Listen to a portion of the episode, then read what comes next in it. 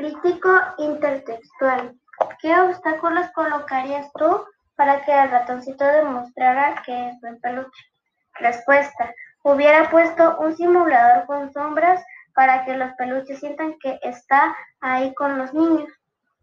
Ejemplos de cómo poder abrazar a los niños y también una pista de relevos.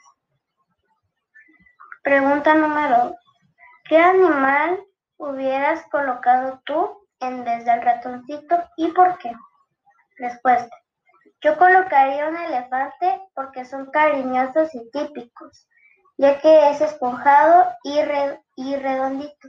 Ellos se caracterizan por ser miedosos. Un gatito, porque saltan muy alto y si no los asustas son miedosos. Una tortuga, porque si tienen miedo se meten a su caparazón. Pregunta número 3.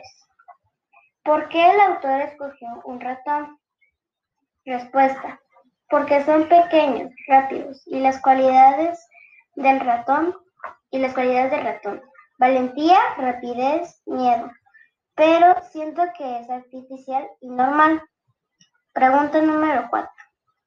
¿Cuáles son los miedos que los niños y niñas tienen? Respuesta. La mayoría de nosotros le tenemos miedo a los insectos, por ejemplo, las arañas, mariposas, ratones, cucarachas.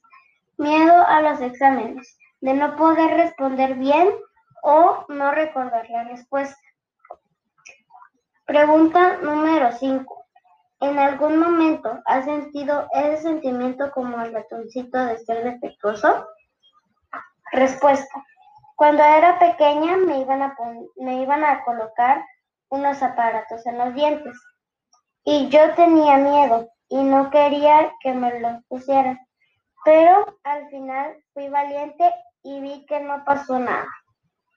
Cuando nos tocaba, cuando nos tocaban los exámenes, jugaba y pensaba que si me quebraba un brazo no iba a poder escribir.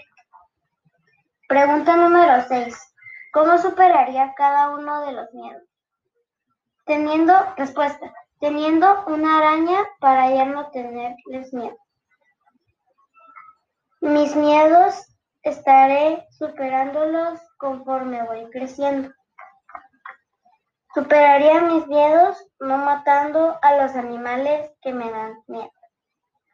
Pregunta número 7. ¿Cuáles son los momentos que más te gustaron del libro? Respuesta. El ratoncito defiende a la niña y piensa que el monstruo es real, pero se da cuenta que está en su mente porque es un sueño. El ratoncito tenía miedo, pero decidió ser valiente para defender a Abby. Me dio risa cuando Abby estaba teniendo pesadillas y decía pa, pa, papá. Y el ratón dice, papaya. La tortuga fue mi personaje favorito porque animaba al ratoncito cuando el ratoncito tenía miedo a que se descosiera.